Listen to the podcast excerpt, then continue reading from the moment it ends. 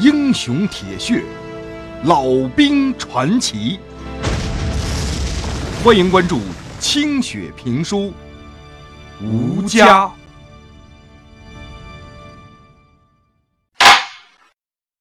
上回书说到，老旦被那黄老官子拿徐家沟的烧酒给灌懵了之后，这天半夜醒过来，口渴难忍，挣扎着下了床，上水缸里舀水喝去。等咕咚咕咚咕咚咕咚喝了个饱之后，才发现自个儿光着腚呢。哎，纳闷啊，平常睡觉最少都留着一条裤衩啊，这咋回事啊？哦，想起来了，昨儿晚上在黄老官子家跟那玉兰妹子喝酒来着。哎呦，不由得这脸上一阵的发烧。可是谁把我送回来的呢？谁又把我扔上床的？还把我扒个出溜光？我想不起来了，依稀记得好像梦里头和一个女子轰轰烈烈的交战过一回，折腾的满身都是汗。哎，真是一点都记不得了。黑暗当中，老旦摸回到床上，刚一钻进被窝，一只热辣辣的手就搭到自己腰上了。老旦吓得头皮一炸，由打床上窜起多老高来，带着棉被就飞到地上了。哎滚！刚刚一惊呼出来，一丛火苗，噗的一声，在床。头就跃起，屋子一下子就亮了。那团火苗照亮了老旦惊愕的这张脸。只见一个赤裸裸的女人正盘坐在床上，慢慢的拨那油灯的火头呢，头发披散着。雪白的身子，丰满的胸脯，腰腿圆润，正是昨天晚上把自个儿给灌醉了的玉兰妹子。你，你咋了，在俺床上啊？你，你咋光腚的？徐玉兰猛地瞪大了眼睛：“你还问我？我还要问你呢！我喝的不晓得事了，你就把我弄到床上来，趁机占了我。”还以为你醉死了呢！我醒过来的时候，你就趴我身上，你还问我？难道不是你弄我来的？我怎么上了你的床啊？老旦扔了被窝，赶紧揪了条裤子，掩住下身，把棉被扔回给那光腚女子，用力的回忆着，可怎么也想不清这事儿到底是怎么回事儿。但是。自己和这女子之间的那事儿，这是板上钉钉的。往下头一摸，分明那是弄过的样子。自个儿在梦中弄的那个女人，那肯定就是这徐玉兰呢。再看这女子，面色潮红，胸脯上还有自己咬过的痕迹呢。哎呀，这可怎么办？黄老官子要是知道了。不得把俺皮给扒了啊！这黄家虫人要是都知道了，不得死瞧不起俺呐！哎妈，兄弟们要是知道了，不得笑话死俺呐！这老旦光着个屁股在屋子里边走过来走过去，拿手使劲的挠脑袋，发出一连串懊悔的叹息。他跟墨子去了，搞就搞了，敢做就敢当嘛！过墨子大世面呢，再说我又没有怨你，要不早就把你蹬下去了。玉兰妹子，俺俺俺有老婆孩子，俺俺俺当真没没想占你便宜，俺给你给俺给你赔不是了，你你可千万别说出去啊！老婆孩子怎么了？隔着十万八千里呢，我就不能做你的小啊？你都碰过我了。我还怎么嫁人啊？我肚子里说不定已经栽上你的种了，你想赖都赖不掉。你占了我，我就是你的人了。除了我死去的男人，没有人碰过我。如今我是你的了，你愿意怎么搞就怎么搞。现在这兵荒马乱的，你也回不去。将来要是你非要回去，我也不拦着你，我也不跟着你，只要你把孩子留下就行的。我在这里也过得下去的。徐玉兰已经披了件上衣，端坐在床上，定定的看着老旦，一点都不害臊。老旦望着他，心里头一团糟啊！可那下头又不争气的翘起来了，他赶紧转过身去，偷偷的把那闯祸的东西打了个卷儿，背朝着徐玉兰。坐回到了床沿上，油灯的灯芯儿烧化了，火光跳了几下，就萎靡了下去。黑暗再一次笼罩了这间屋子。老旦在这寂静的黑暗当中听到徐玉兰慢慢的躺了下去。喘气儿的声音在黑暗里十分的清晰，仿佛越来越近，就如同是在自己的耳边儿。他的手突然又摸上了老旦的腰，开始抚摸他的脊背和肩膀，手指头若即若离的在他的腿上划过。又抓过他的手，把老旦慢慢的拽向自己的身边儿。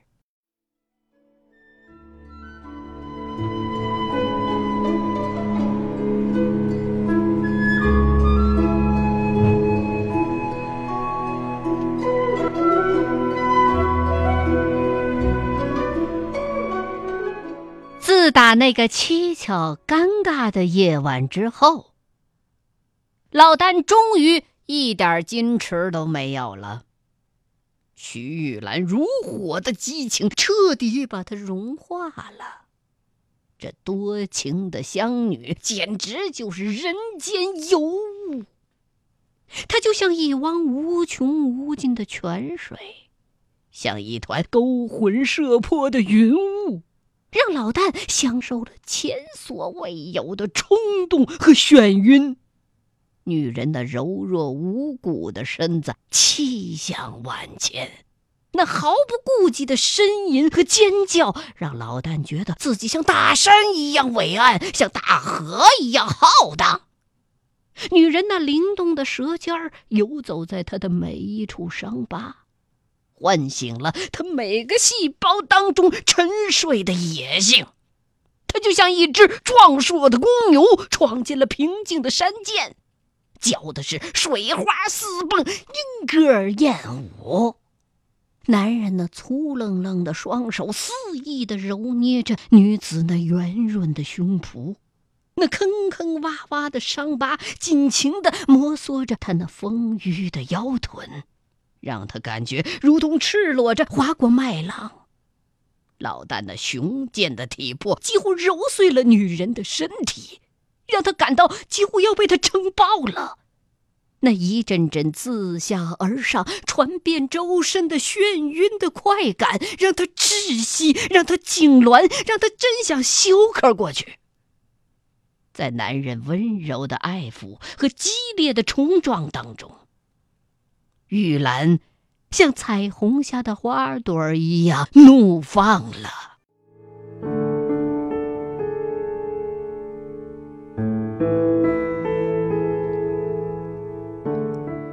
这是一个颠覆之夜。老旦造就了玉兰，玉兰满足了老旦。只这一夜。玉兰就彻底的被这个男人所倾倒。这个憨厚的北方汉子已经从内到外牢牢的拴住了他的心，不论世间如何的动荡，不论万事怎样的无常，他都愿意跟他长相厮守。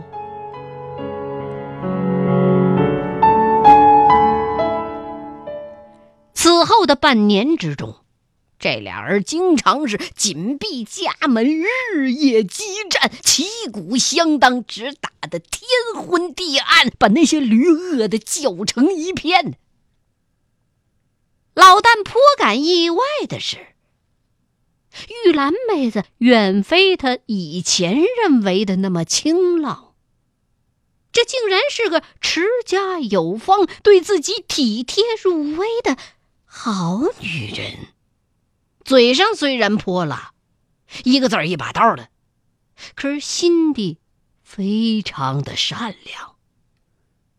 没过多久，老旦对玉兰的感情就从最初比较简单的身体欲望，浓厚到了愿意和他共度一生的高度了。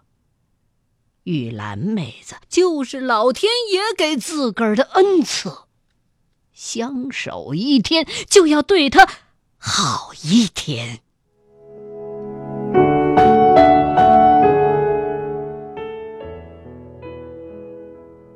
久旱多年的老旦娶了黄老官子的寡妇外甥女儿，黄家冲人丝毫不觉得意外。一个流浪汉，一个骚寡妇，干柴烈火滚到一块有什么稀奇的？他老旦信誓旦旦劝退了那么多的媒婆，还不是黑灯瞎火的搞了人寡妇？切，北方佬脸皮一会儿薄一会儿厚，薄起来吹弹可破，厚起来锥子都扎不进去。再看徐玉兰那小婆娘，哎呦，那小脸啊，整天红扑扑的，不管白天黑夜，反正隔一差二的就叫床。一叫就是一两个时辰，跟闹猫似的，也不是盏省油的灯。这老旦呢，看来也是憋疯了，半年下来都没消停几天远近的邻居婆娘们把这事儿各自添油加醋的这么一传，好家伙，这消息就像长了狗腿似的，飞快的传遍了整个黄家冲。乡亲们就纳闷儿。这黄老官子做大长辈的，对这对狗男女这事儿，非但不闻不问、不管不怪，怎么反倒显得挺高兴的呢？嗯，这古怪老头子怎么想的？这是曾经这么一度啊，有关老旦和徐玉兰之间的大小趣事儿，成了黄家冲人茶余饭后的主要话题了。吃完饭了。大家伙在一块儿，哎，就拿着老旦和徐玉兰呢当成焦点访谈，直到徐玉兰的肚子鼓起来了，大伙儿的关注热度才逐渐的冷却了。民国二十八年九月，在长沙东部和北部外围，国军和鬼子再度交手，战况是空前的激烈。中日双方尸横遍野，可是国军竟然顶住了十几万日本鬼子的进攻。消息传回黄家冲，黄老官子喜出望外呀。老旦也觉得不可思议，这打着打着，国军时来运转了。他按捺着这种好奇的冲动，在心里努力的警醒自个儿。黄家冲。是自己唯一的安身之地，就安安生生的跟玉兰过吧。回家的事儿，心里记着想着，可你终归不能插翅膀飞回去啊。虽说这仗不可能天天打，早晚有个胜负，可是等天下安定了，自己还能不能回去？回去了，那家。还在不在？媳妇儿翠儿和孩子又咋样了？如此如此，就像黄家冲天边的晚霞一样变幻无常。再说了，玉兰这肚子也大了，眼瞅着过完年就要生了，要是离开他，玉兰和孩子咋办呢？甭管咋地，先等孩子下来再说吧。直到玉兰腰身渐长，两个人才不像此前那样日夜折腾了。女人心满意足的挺着个大肚子，招摇过村儿，静候着年关的到来。这一天，老旦去山那边和弟兄们练枪去了。玉兰晃完了黄家冲，就一个人慢慢的走到了山顶。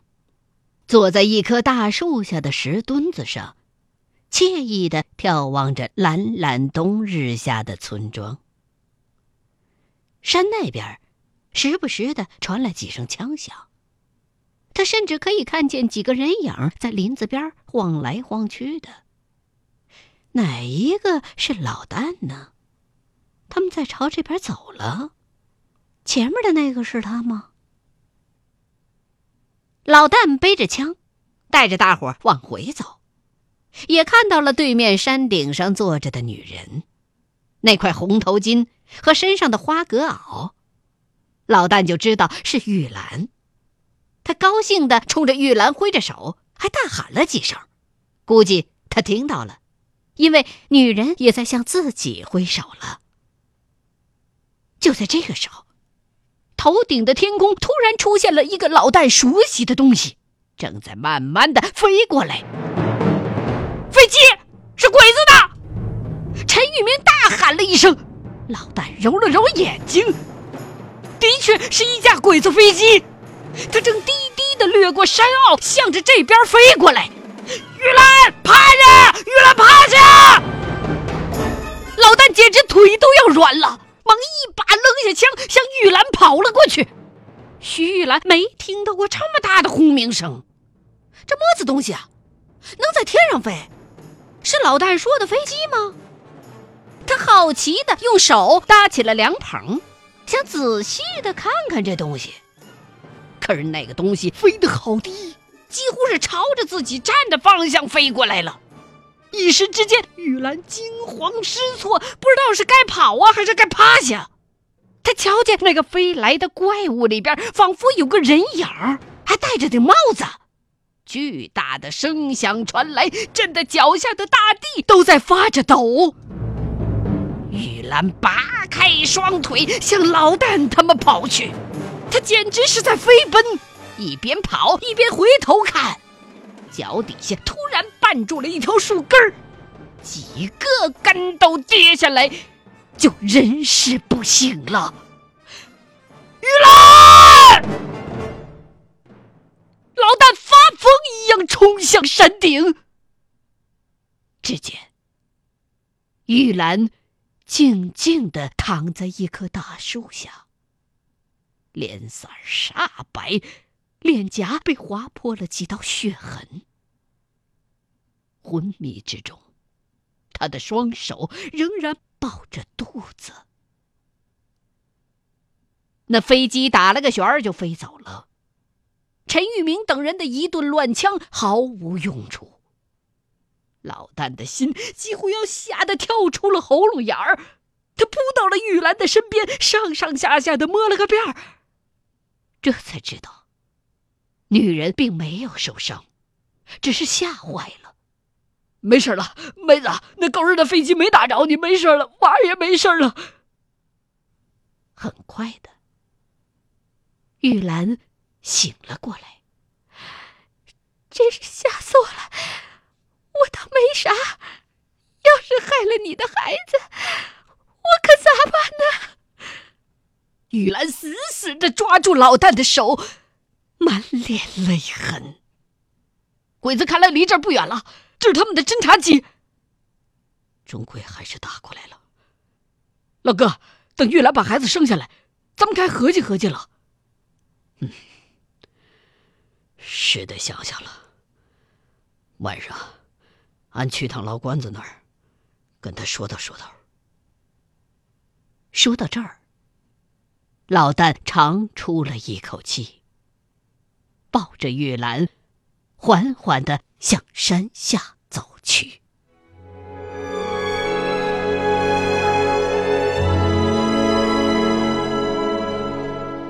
鬼子飞机的到来，让黄家冲人颇为的担忧。乡亲们开始担心家乡的安危。王老官子不敢大意，让一众老兵配合老旦重新开始黄家冲的民团训练。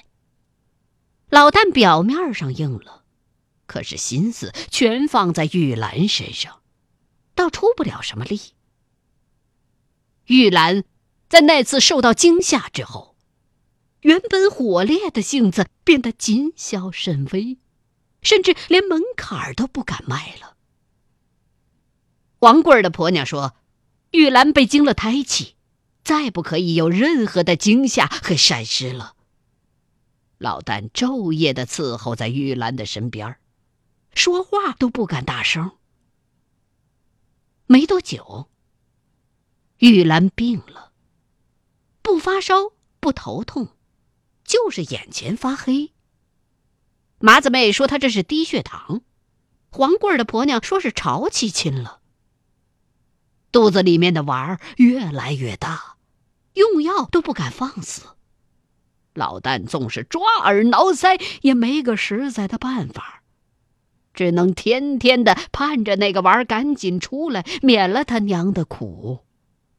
山坳里的打靶声清脆悦耳，可是，在老旦听来，却淡淡穿心。